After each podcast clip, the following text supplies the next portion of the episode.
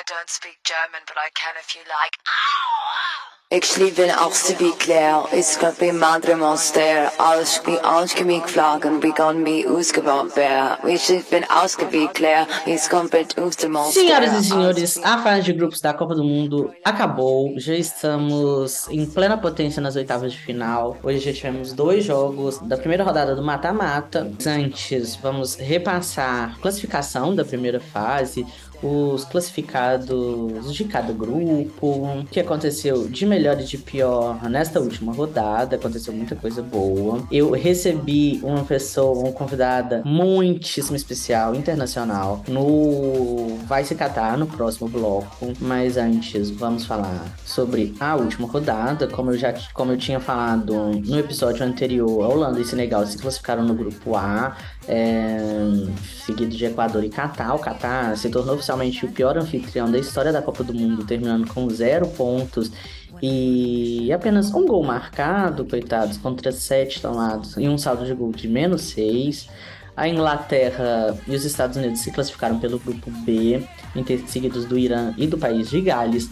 Pelo grupo C, uh, que todo mundo achou que ia ser o grupo mais disputado da Copa, a Argentina se classificou na última rodada ao bater a Polônia por 2 a 0, enquanto o México derrotou a Arábia Saudita por 2 a 1. A Polônia estava levando a vaga na disputa por cartões amarelos, eram 7 do México contra 5 da Polônia, mas a Arábia Saudita acabou marcando nos acréscimos e tirou essa chance do México classificar. No grupo D, a já classificada França ganhou a companhia da Austrália, que derrotou a Dinamarca por 1 a 0 e se classificou em segundo lugar para enfrentar a Argentina. Só que a toda poderosa França acabou perdendo por 1 a 0 da Tunísia, que ficou com o terceiro lugar do grupo. A França, que teve um gol anulado do Griezmann e entrou com recurso na FIFA pedindo a validação deste gol por não concordar com a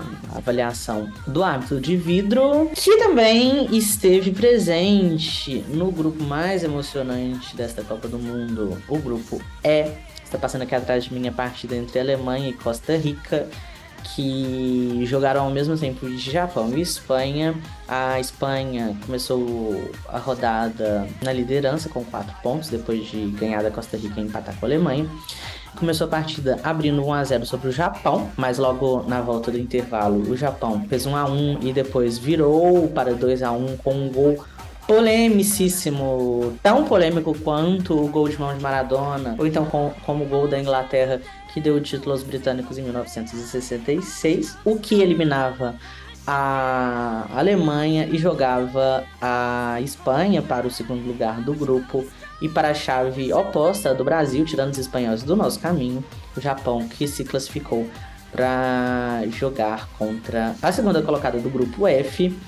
Antes disso, entretanto, Alemanha e Costa Rica protagonizaram um jogão também. A Alemanha que perdeu o primeiro jogo para o Japão, empatou o segundo jogo contra a Espanha e precisava ganhar esse terceiro jogo contra a Costa Rica. Ganhou, mas não sem passar dificuldade. A Alemanha fez 2 a 0. A Costa Rica não, mentira. A Alemanha começou o jogo ganhando por 1 a 0. A Costa Rica virou, a Alemanha empatou por 2 a 2 e virou para 4 a 2, o que não foi suficiente para se classificar a tetracampeã mundial, cuja camisa estou vestindo hoje em homenagem à sua missa de sétimo dia, volta para casa na primeira fase pela segunda Copa seguida, sendo que na Copa de 2018 ela perdeu a última rodada para a Coreia do Sul e terminou em último lugar no grupo. Dessa vez, pelo menos, termina em terceiro, com a Costa Rica em quarto. Ah, Japão e Espanha enfrentam Marrocos e Croácia do grupo F, que também foi bastante emocionante. O Marrocos ganhou do Canadá, complicou a vida da Croácia e da Bélgica, que, a, que apenas empataram.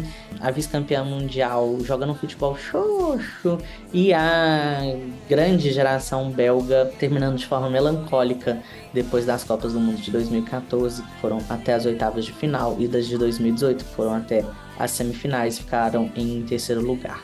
O Marrocos ficou com 7 pontos, a Croácia com 5, a Bélgica com 4 e o Canadá, tadinho, com 0. O Canadá pelo menos foi feliz, fez gol e tem boas perspectivas para 2026, quando será sede junto dos Estados Unidos e do México. Inclusive, o futebol norte-americano uh, deixando bastante a desejar nessa edição de Copa do Mundo, só os Estados Unidos passou de fase, o México, que já há sete Copas vinha se classificando para o mata-mata, mas acabava morrendo nas oitavas de final. Dessa vez nem para as oitavas de final passou. A Costa Rica também, que em 2014 eliminou Inglaterra e Itália na fase de grupos. Dessa vez, uh, e na, em 2018 foi do grupo do Brasil. Dessa vez terminou a Copa com uma vitória sobre o Japão, surpreendente, né? O Japão que terminou na liderança do grupo. Mas vamos ver que, como vai ser essa, essa renovação das seleções norte-americanas para serem sede da Copa de 2026. No grupo G, o Brasil surpreendentemente perdeu para Camarões com um gol do Abubacar na, já na prorrogação, tirou a camisa, foi expulso. Foi o Brasil entrou com a seleção reserva, assim como a França. Portugal entrou com um time mais misto.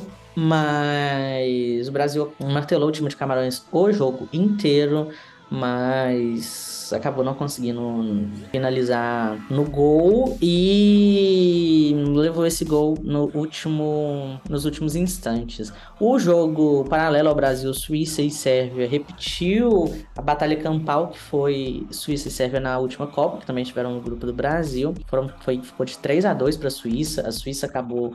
A Suíça fez 1 a 0 a Sérvia fez 2 a 1 e a Suíça acabou virando para 3 a 2 Teve provocação de ambos os lados, já que os principais jogadores da Suíça, o Chaka e o Shaqiri, têm ascendência kosovar e albanesa, países historicamente oprimidos pela Sérvia. A Sérvia foi a grande decepção deste grupo, ela era cotada para classificar em segundo lugar junto com o Brasil, acabou perdendo pro, pro país alpino essa segunda vaga. A Suíça que eliminou a Itália na, na, na, na fase classificatória e dessa vez classifica junto com o Brasil novamente, igual aconteceu em 2018. Os dois enfrentam os vencedores do grupo H, que foram Portugal e Coreia do Sul. Portugal que surpreendentemente perdeu para a Coreia do Sul no último jogo, o que levou os coreanos a ultrapassarem os uruguaios, que ganharam dos ganeses por 2 a 0 com dois gols de Georgiano e Arrascaeta. Não é a Copa que a gente quer, mas é a Copa que a gente tem. Todo mundo fica, ai, queria que o Uruguai classificasse, que o México tivesse classificado, ou sei lá lá, que o Equador tivesse classificado. Eu também queria, mas eles deviam ter feito por onde. O Uruguai não fez gol nas duas primeiras partidas e acabou pagando preço.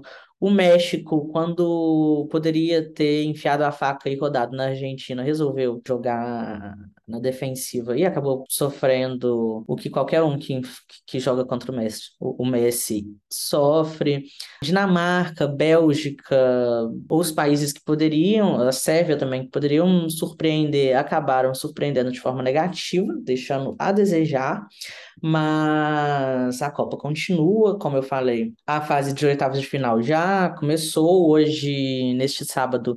A Holanda ganhou de 3 a 1 dos Estados Unidos e a Argentina de 2 a 1 da Austrália, não sem passar dificuldade a Argentina abriu 2 a 0 a Austrália acabou diminuindo e pressionou até o final para fazer esse gol de empate. Acabou não acontecendo. A Holanda também, os Estados Unidos pressionou o jogo inteiro e nas poucas chances que a Holanda teve, fez 2 a 1 e acabou ampliando para 3 a 1 no final do jogo. No domingo, França e Polônia se enfrentam às 12 da manhã, enquanto Inglaterra e Senegal jogam às 4 da tarde. Segunda-feira teremos Japão e Croácia, Brasil e Coreia do Sul, e na terça-feira Marrocos e Espanha, Portugal e Suíça. Nas quartas de final, a Holanda joga contra a Argentina. Os vencedores de amanhã se enfrentam, assim como os de segunda e os de terça-feira. No próximo bloco, no Vai Se Catar, teremos doutora Joana Maranhão, medalhista pan-americana da natação, comentarista da Rede Globo de televisão nas Olimpíadas de Tóquio no ano passado. É isso, beijos vai se catar. Vai, vai, vai, vai, sabe a garota, sai da minha... Senhoras e senhores, estou recebendo aqui no Vai Se Catar ninguém mais, ninguém menos do que doutora Joana Maranhão. Quer dizer, doutora não, agora mestre, né? Eu, eu acho mestre mais mais legal do que doutor ou doutora, modéstia à parte. Quer dizer, não que eu seja mestre, mas um dia, se um dia eu seguir pela carreira acadêmica, será para ser mestre unicamente. é, e Joana, eu, eu acho que você dispensa apresentações, né, para todo mundo que, que acompanha o mundo esportivo, desde a sua carreira no, nas piscinas, até para sua carreira como comentarista também nas Olimpíadas ano passado. Foi bem legal te acompanhar ali, acompanhando as Olimpíadas. E agora, como que você está acompanhando a Copa do Mundo aí na Alemanha? Então, aqui é como se não tivesse nada acontecendo, tipo assim, zero. É, a maioria dos alemães estão boicotando a Copa pela questão do Catar e tal. É, paralelo a isso, a Copa está sendo no inverno, né? Outono e inverno. Então aqui Potsdam tá, tá, menos um, então assim, as pessoas ficam mais em casa, elas ficam mais para baixo. É, além do inverno, eles instalam o que chama de horário de inverno, então começa a anoitecer por volta de quatro e pouca da, da, da tarde. Então a galera não tá animada com a... Então essa junção de fatores assim, e esse boicote, assim, as principais redes de restaurante, que foi onde e supermercado, né? Que foi onde eu fui comprar o álbum para Luciano. Tipo assim, os caras saíram dando figurinha e não reabasteceram o estoque. Tipo assim, não quero saber da Copa, sabe? Então, as, quando a Alemanha jogou o primeiro jogo que fez gol, quem gritou gol foi Luciano e eu. A vizinhança inteira em silêncio. Eles não estão acompanhando, eles não estão nem aí pra Copa. Pelo visto, nem a seleção, né? não, e eu, e eu, fiquei, eu fiquei chocada, porque eu achava, pô, os caras os cara têm quatro títulos né? E a Alemanha é um país realmente muito, é, muito esportivo. É, mas eu acho que com essa junção de fatores, e, e assim, começa a dar no final de novembro, dezembro, a Alemanha entra no ritmo de Natal. Uhum. Tudo é mercado de Natal, e vinho quente, Natal, Papai Noel. É, sabe essas coisas de, de, filme? É desse jeito. Vários pela, pela cidade. Assim. Então acho que tudo foi ruim para pra Copa, né? Pra torcida alemã na Copa. E foi até melhor, né? Porque os caras não jogaram Não, e, e assim, eu imagino que ainda deve estar pior do que aqui, porque pra gente, o, eu, particularmente, estou achando meio esquisito ter que lidar com o espírito natalino e o espírito da Copa ao mesmo tempo. Mas a gente consegue, né? A gente vai levando.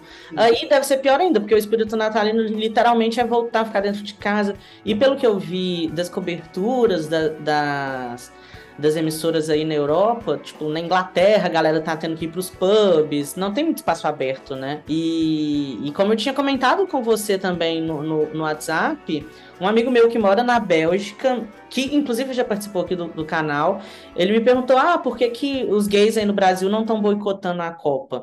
Mas depois de tudo que a gente passou esse ano, a eleição que todo mundo ficou a, quase arrancando o cabelo. Acho que o mínimo que a gente precisava é uma Copa do Mundo e que dirá um hexacampeonato. Um hexa. É, assim, ó, eu tenho. Eu, é, eu não, não, sou o tipo de, de, pessoa que dissocia esporte de política. Eu nunca, nunca, fui assim enquanto atleta e hoje eu trabalho consultoria esportiva, tentando fazer com que as instituições esportivas é, entendam o que é direitos humanos e abraçem direitos humanos. Né? Poucos meses atrás eu estava em reunião com a própria FIFA, tipo assim, falando, não, vocês não têm como criar essa... Que a FIFA agora, elas querem criar uma entidade de integridade, mais ou menos como a UADA, que é aquela que uhum. do doping, uhum. das violações de doping. A FIFA está com essa proposta de, de criar uma entidade internacional para abuso e assédio, o que é uma coisa extremamente interessante. Mas a gente que estuda isso, são tantas variáveis, assim, termos de. Eu, eu não vou me estender muito aqui, mas de nível, de recurso, contexto cultural específico, tipo de esporte, que o que a gente estava conversando com a, com a FIFA foi assim: começa pelo futebol, começa por vocês, né? Porque o próprio futebol europeu e o futebol na América do Sul, o futebol de, de alto rendimento e o futebol de base já, são, já vão requerer políticas completamente diferentes. Mas acontece que nenhum esporte quer o fardo todo para si, de ter uma entidade que cuide disso, né? E os casos explodam. Então é meio que por isso que a FIFA quer que outros esportes estejam com eles. Então eu estava há pouco tempo, a gente estava né, militando junto da, da FIFA para fazer com que tenha esse engajamento de perspectivas de, de, de, direitos humanos e pessoas com experiência. Então eu trabalho com isso assim hoje, né? Mas apesar de dito tudo isso, né, tendo toda a compreensão e toda a problemática, os atletas não escolhem aonde vai ser a Copa do Mundo, onde vai ser os Jogos Olímpicos. A torcida muito menos, né? Então não é culpa nossa e nem dos atletas que a Copa está sendo lá, entendeu? Então, exigir de nós que a gente boicote por isso, eu entendo quem o faz, mas eu acho que é muito, ainda mais o povo brasileiro, pelo amor de Deus, né? Não, e assim, eu tava escutando, acho que foi o Milton Leite comentou, que pela primeira vez ele, ele sempre acompanha, tipo, ele narra a Copa do Mundo desde que, que a gente se entende por gente, né? E que ele sempre via a FIFA chegava no país sede e mudava lei, virava um outro país dentro, uma outra entidade soberana dentro do próprio país, né? E dessa vez foi o contrário. O Qatar conseguiu dar essa, esse drible na FIFA, né? A questão da cerveja no, há dois dias da Copa foi só o, a agulha no palheiro, mas a FIFA teve que. Eu acho que isso não, deixa, não, não é nem um castigo, mas não deixa de ser um bem feito, a partir do momento que a FIFA sempre Sim, eu acho. fez isso com outros países e que a partir do, e que é, Rússia, Catar, teve admissão do, acho que do Joseph Blatter, se eu não me engano, que eles não deviam ter escolhido o Catar, mas que a FIFA sempre lidou bem com, com, com não vou falar ditaduras, mas com governos mais autocráticos, no sentido de que para mudar a lei de um país para receber a Copa, é melhor um país mais que a lei mude mais. É... Não tenha tanto, tantos é. estágios de dificuldade para mudar a lei, né? E eu acho que a ter levado a Copa de 2026 para os Estados Unidos, Canadá e México vieram ali no pacote, né? Foi mesmo uma resposta a isso, em, tanto em função do FIFA Gate, lá da metade da década passada, né? Não, eu ia, eu ia falar disso que você está falando, que assim, aonde que é, que é essa relação, né? O esporte, né, ele se autorregula. Né? Ele tem as suas, as suas regras próprias, assim. Aonde que na sociedade que você pode é, machucar o seu oponente e todo mundo bate palma para isso? De um modo geral, dentro do esporte, né? Esporte de contato e tal. Então, por existir essas regras, o esporte ele pede essa, essa autonomia, né? Para se autorregular. Por exemplo, se você é praticante de esporte, você não pode fumar maconha, ainda que você esteja em países em que o uso de maconha seja liberado. Você, enquanto atleta, não pode. Então, muitas vezes o esporte ele se sobrepõe é, as regras esportivas se sobrepõem às regras do local onde a competição está acontecendo. E agora a gente não viu isso. Né? Então, assim, não tem muito como a gente continuar defendendo essa história de que esporte e política não se misturam.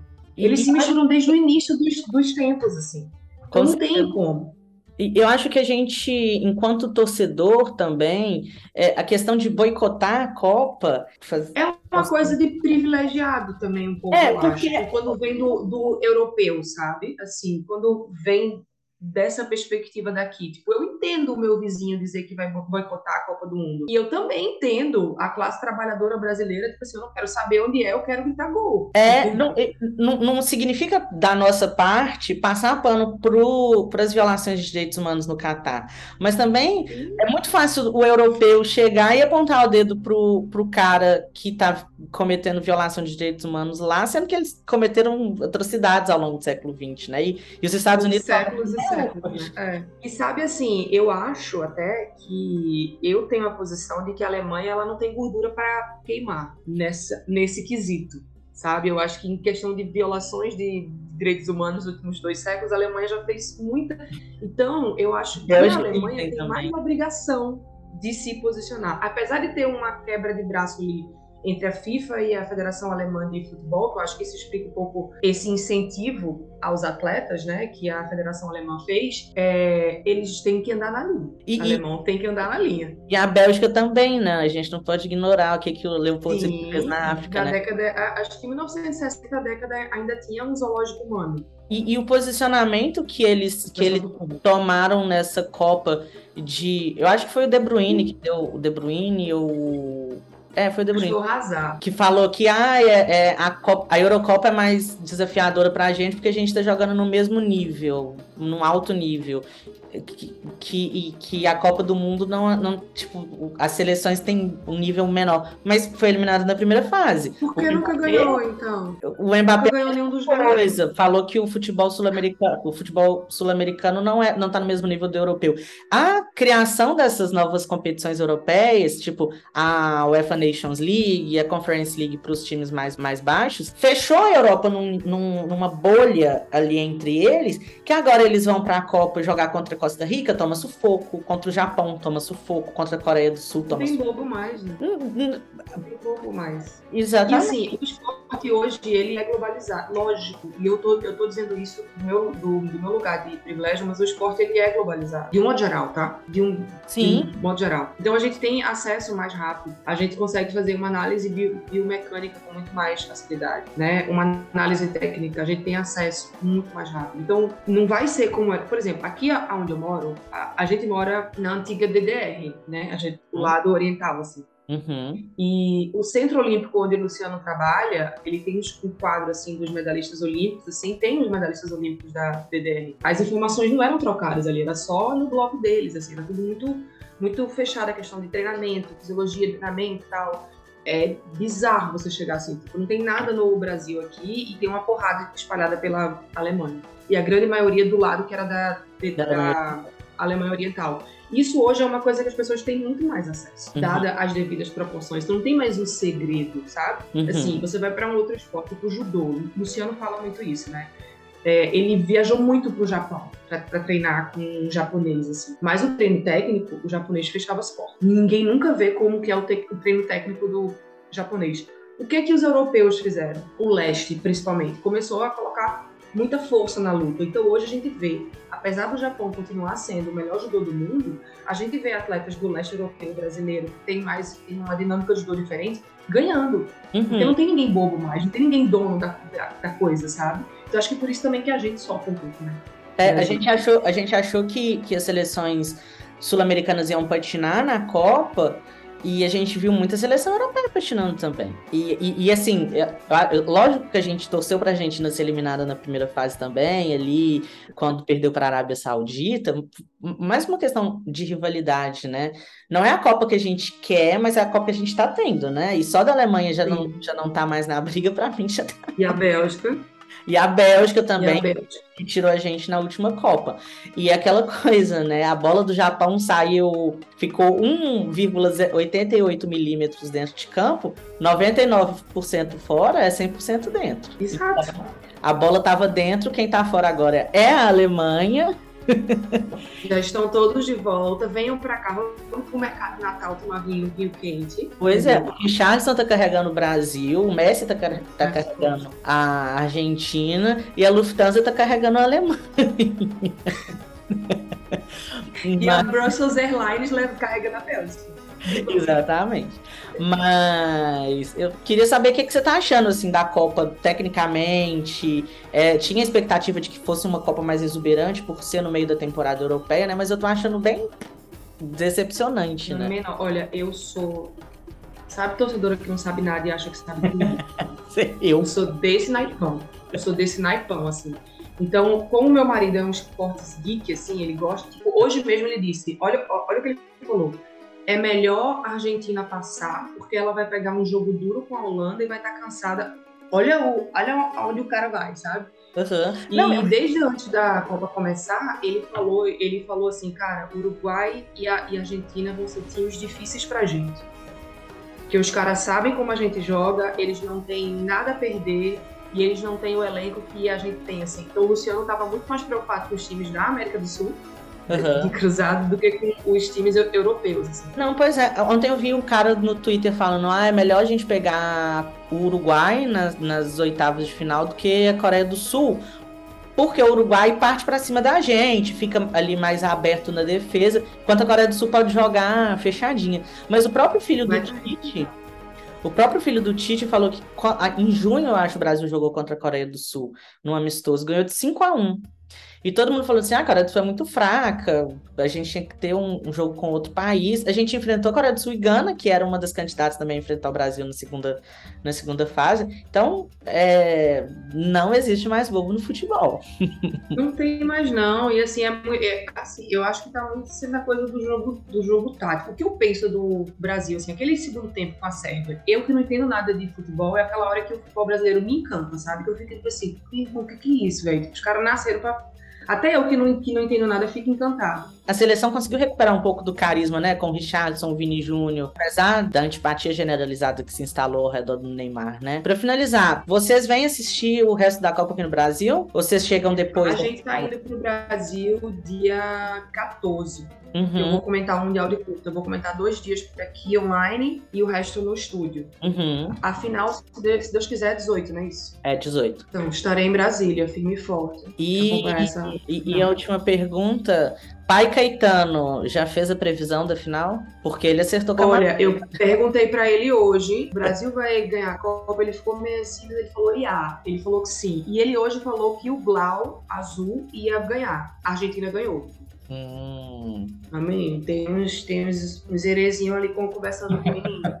Joana, muito obrigado. Ficou ótima essa união esportideiro. Eu te mandei a foto uma vez do- do- da bandeira do esporte lá na torcida do Cruzeiro. É, é, é, uni- é, eu acho que tem uma aliança entre as torcidas.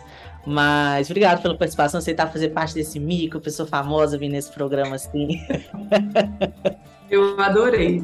Acho que é isso. Vamos continuar acompanhando a Copa lá pelo Twitter, aqui pelo Match Bola e rumo ao Hexa, porque todo mundo tenta, mas só o Brasil é penta agora mais do que nunca. Beijo. Até. Tchau, tchau.